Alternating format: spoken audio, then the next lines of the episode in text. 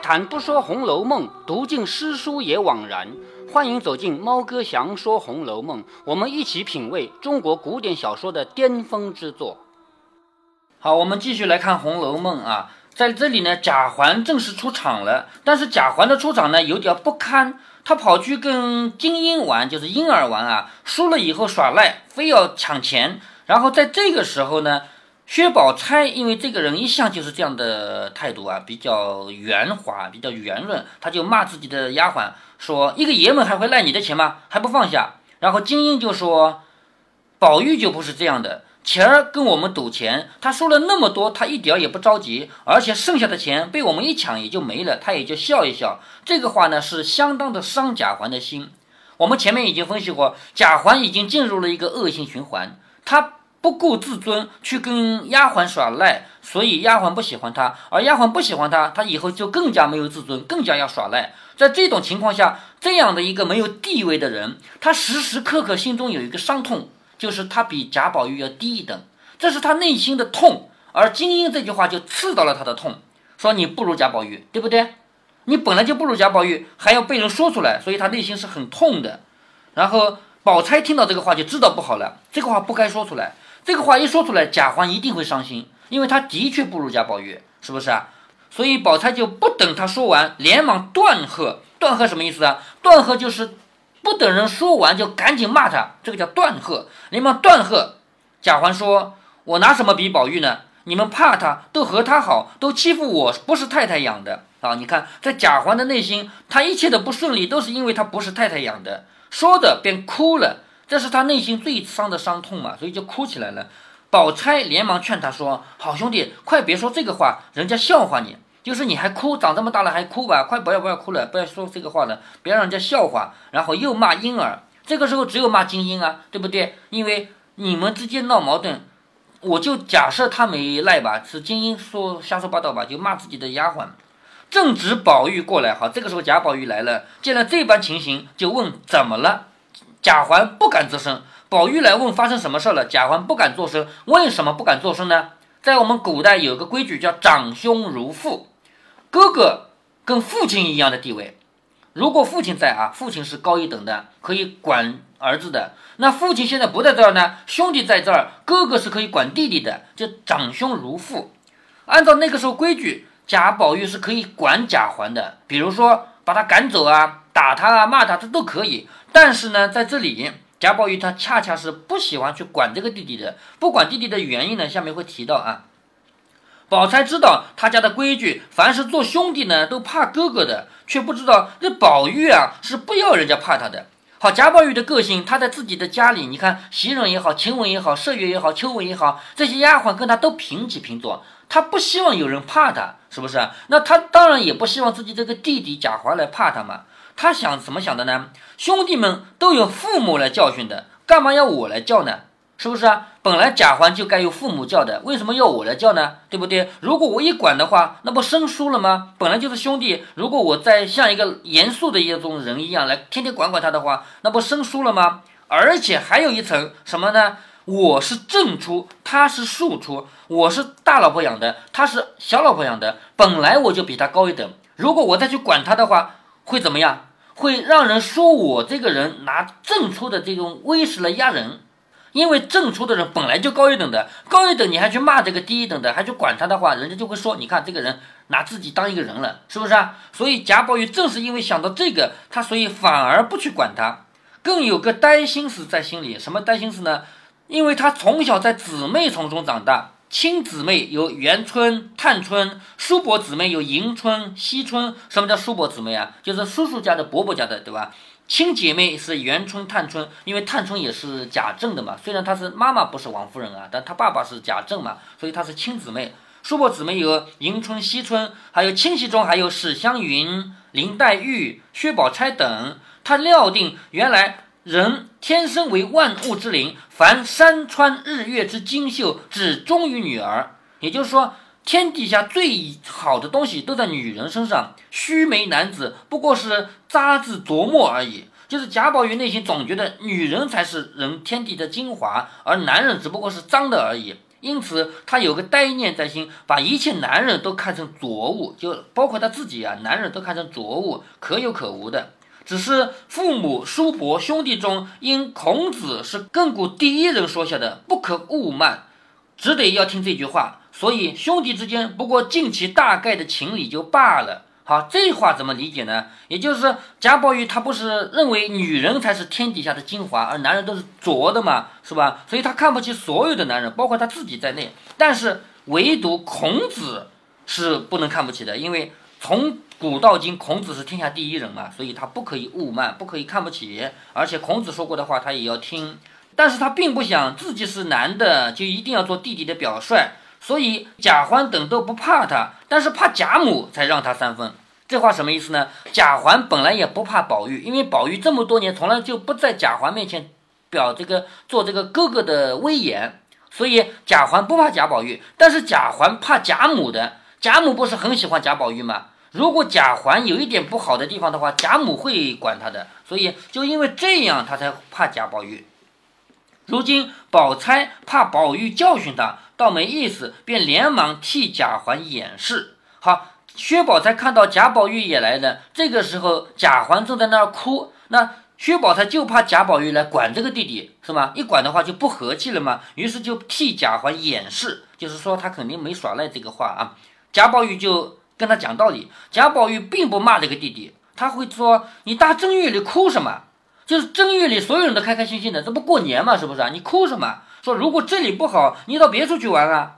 就是这里不好，你玩那里；那里不好，你玩这里。你没必要哭嘛，是不是啊？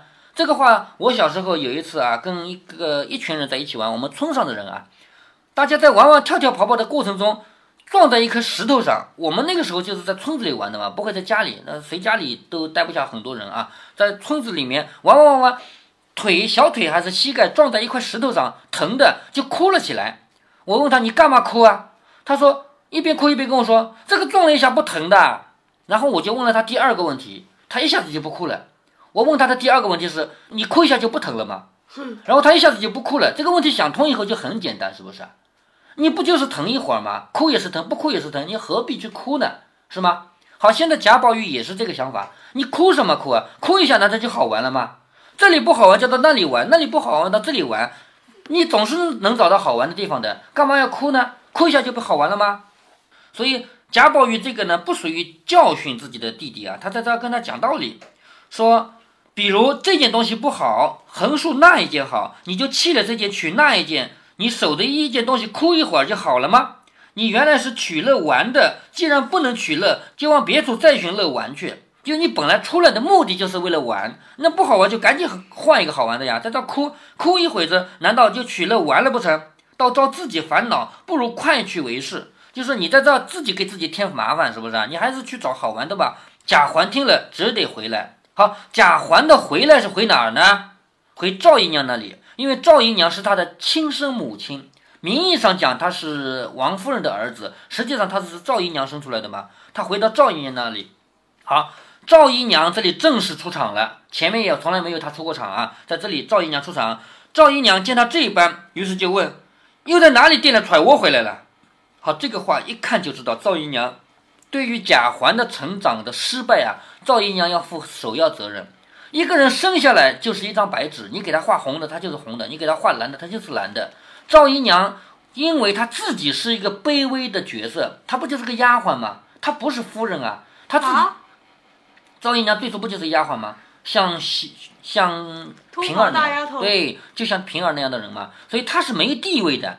这种没有地位的人，他自己内心也是很失落的。而他在教育自己的儿子过程中，他会很不尊重自己的儿子，因为他自己就没有自尊嘛。他不尊重自己，他也不尊重自己的儿子。所以，我们一看这个话就知道啊，赵姨娘在贾环的失败中，她要负首要责任。你看她第一句话怎么问的？又在哪里垫了揣窝回来了？什么叫揣窝啊？就是被人对着胸口一脚，就叫窝心脚，就是。我对着你胸口踢一脚，把你踢过去了，那这叫窝心脚嘛？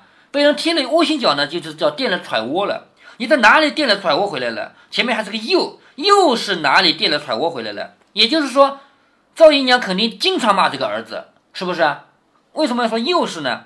经常骂儿子，你在哪里垫了揣窝回来了？也就是在赵姨娘的眼里啊，你贾环到哪里去就是受欺负的，你到哪儿都要受欺负。好，一问不答，贾环不敢回答呀。再问时，贾环说什么？他说同宝姐姐玩的，因而欺负我，赖我的钱，宝哥哥撵我来了。好，你看这个啊，首先因而欺负我，赖我的钱，他说了谎吧？第二是宝哥哥把我赶回来的，宝玉有没有把他赶回家啊？让自己回来的。哎，对对，宝玉叫他你哪里不好玩就换一个地方玩，对不对啊？他自己回来的，所以他这一说呢，两个人就被他冤枉了，一个是婴儿，一个是宝玉。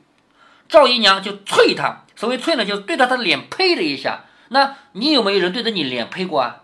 没没有吧？咱们现在都不会这样吧？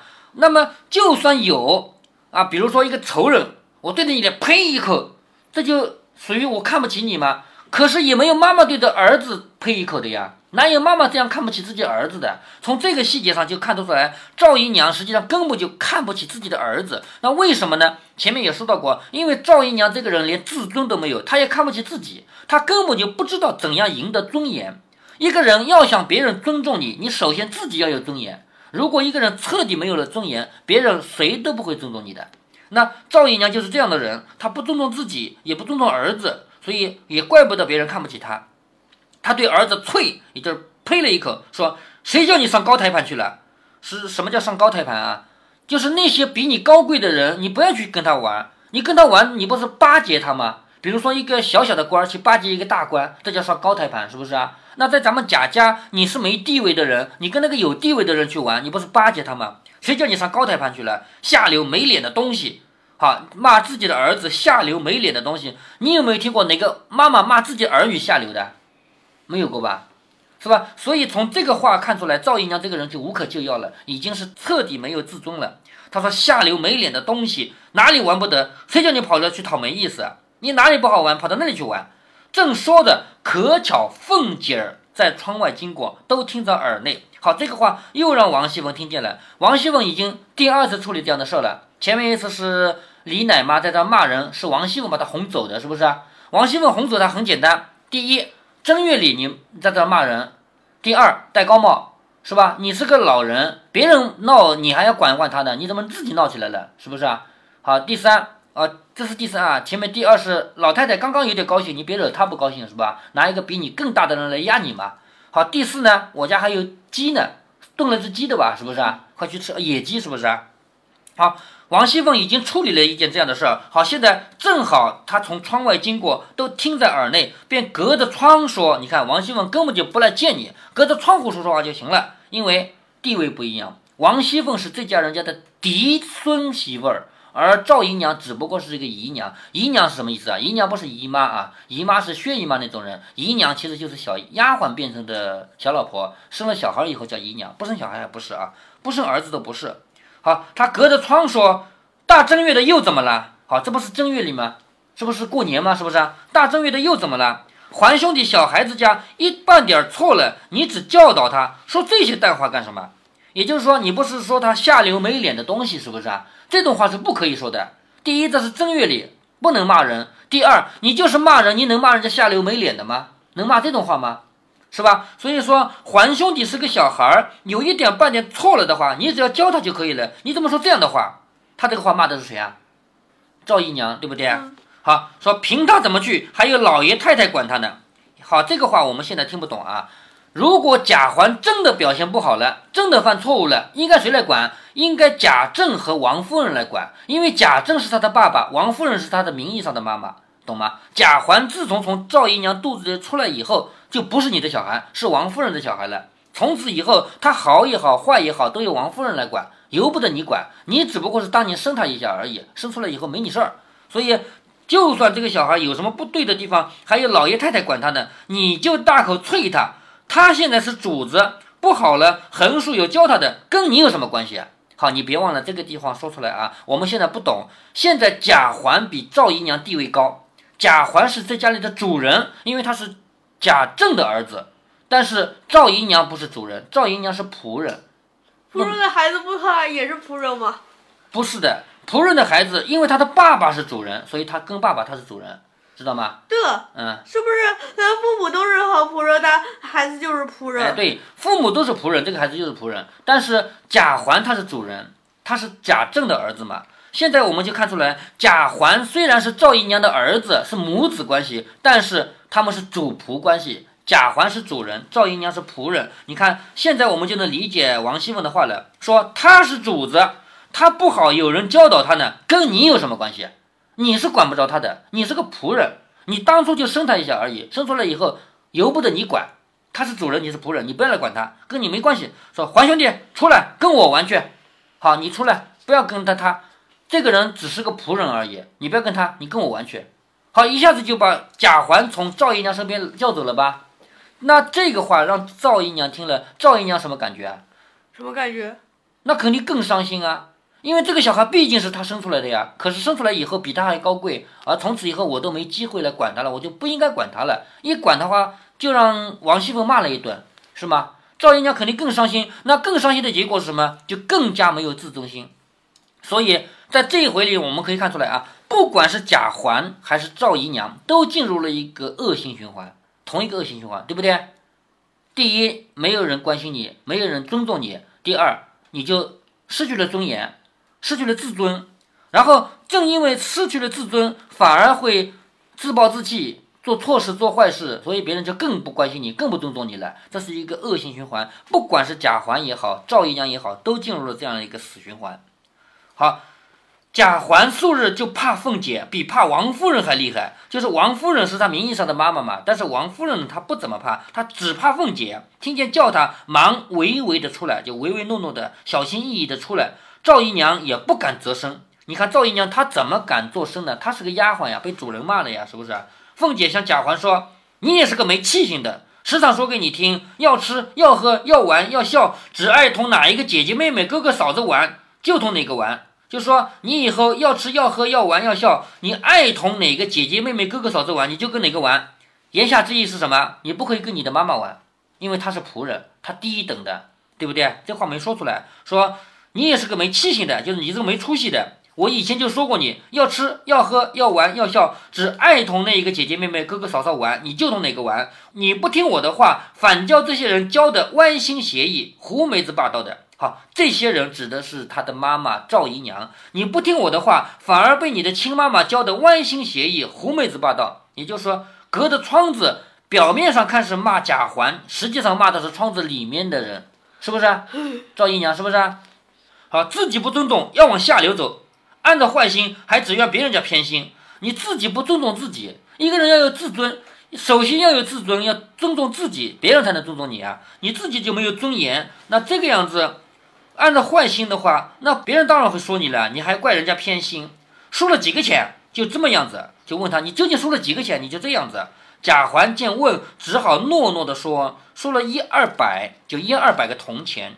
凤姐说亏你还是个爷，输了一二百钱就这样，就说不就是一二百钱吗？你是还三爷，你是个爷，一二百钱算什么东西啊？是不是啊？回头叫凤儿说去取一吊钱来，姑娘们都在后头玩呢，把他送了玩去。一吊钱是一千。你不就输了一二百吗？我给你一千，你就出去，是不是？你就应该有这个大度。好，我们再对比前面，贾宝玉的钱是给人输了以后，自己根本就无所谓，剩下的还给人抢了，无所谓嘛。我是主子，我有的是钱嘛，给你抢掉点算什么，对不对？你还是个主子嘛，一两百钱你就这个样子。好，这个话就听懂了吧？说给他一吊钱，让他出去，然后把他送到姐姐妹妹那里玩。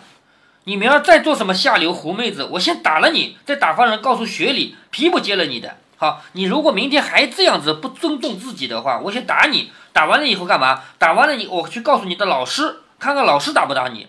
为你这个不尊重，恨得你哥哥牙根痒痒，不是我拦着，窝心脚把你踹出肠子来的。就说你这样不尊重自己，搞得你的兄弟啊什么的都恨你。啊，要不是我拦着的话，早就。一窝心脚就是对着你的胸口的脚啊，把你的肠子都踢出来了。就喝命去吧。贾环诺诺的跟着风儿得了钱，自己和迎春等玩去，不在话下。好，这回有了一千个银子了吧？啊，一千个铜钱了吧？就去跟迎春玩。好，到这里呢，贾环的故事也结束了。那在这里我们就看出贾环、赵姨娘，还有前面已经过去的故事，就是李奶妈这三个人，其实都有点不尊重自己。李奶妈不是跑到贾宝玉的房里来骂人吗？我前面也分析过，她不是因为袭人有什么不好，她其实就是心里有气嘛，就想出口气嘛，就跑来骂，是不是啊？那后面提到的贾环也好，赵姨娘也好，都是这样的人。在这一回的主题讲的就是这三个没有地位的人。那么《红楼梦》，别忘了我在刚开始就跟你说过啊，不是说两，不是之前说两个吗？怎么变成三呃，个？三个对，三个贾环和赵姨娘也都是啊。好，《红楼梦》的主题我在前面跟你说过，《红楼梦》是一部不是佛经的佛经，说过没有？《红楼梦》里没有好人和坏人，贾环也不是一下子就长成这样的。贾环长成这样是有他的原因的，因为他的从小赵姨娘来照顾他，赵姨娘又不尊重自己，也不尊重他，是这么养成的，是不是啊？啊，那赵姨娘是怎么养成的呢？赵姨娘从小就是个仆人，她根本就不是主人，只不过后来生了个小孩儿，就成了姨娘了，是不是啊？所以这样的人，他因为自己从小生长的环境就不是大家子人家，王熙凤就不是，王熙凤是主人家生的，就是王家的嫡传嘛，她生下来就是一个很好的教养，所以这里面有看到李妈妈也好，赵姨娘也好，贾环也好，他们走向这样的被人看不起的途径啊，都是一样的，因为他们从小到大是一个仆人的身份，他们从小到大也得不到尊重，后来就长成这样的个性了。《红楼梦》要告诉我们的是，这个世界上没有天生的好人和坏人，每一个人都有他成长的原因。好，那第二十回呢，还有后面一段讲的不是他们这几个卑微的人，而是史湘云。史湘云真正的要出场，就在第二十回的结尾出来的。好，我们下面再读。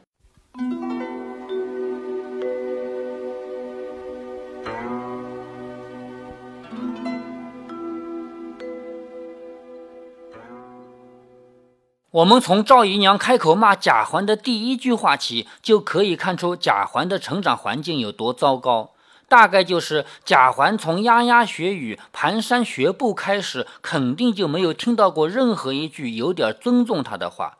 从某种意义上说，这就是命。猫哥，我不是宣扬宿命论，猫哥是唯物主义者。我相信人生来是一样的，但是人生来也是不一样的。不一样在于成长环境，你不能选。我们从古到今都有家族的概念，往往是一个显赫的家族会不断的诞生厉害人物，比如像王谢这样的文化大家，就能一批一批的出现文化方向的巨匠。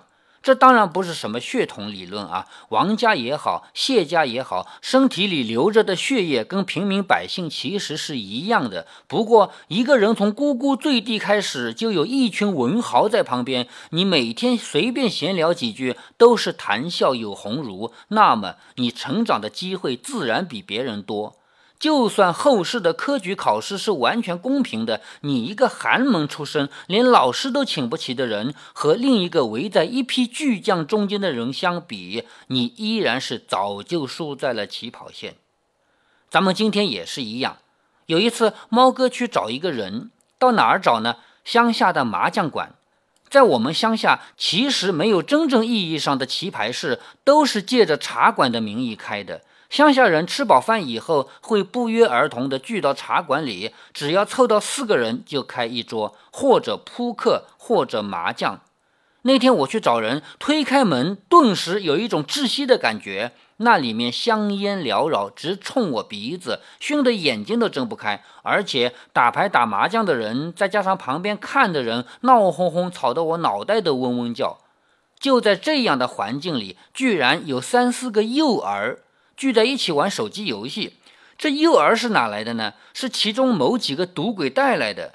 爸爸妈妈或者爷爷奶奶带小孩，监护人要上茶馆打麻将，小孩怎么办？带去喽，让他们在旁边不要走开，至少我一边赌博，我还能看到你，确保你是安全的。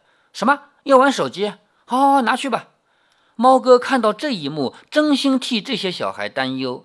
同样是童年。我自己的女儿有看不完的书，还有听不完的故事。每当我没空陪她的时候，她自己会看书来打发时间。现在长大了，她自己除了学习以外，也会很合理的打发时间。不管将来有多大的出息吧，至少没有在烟雾弥漫的环境里熏吧。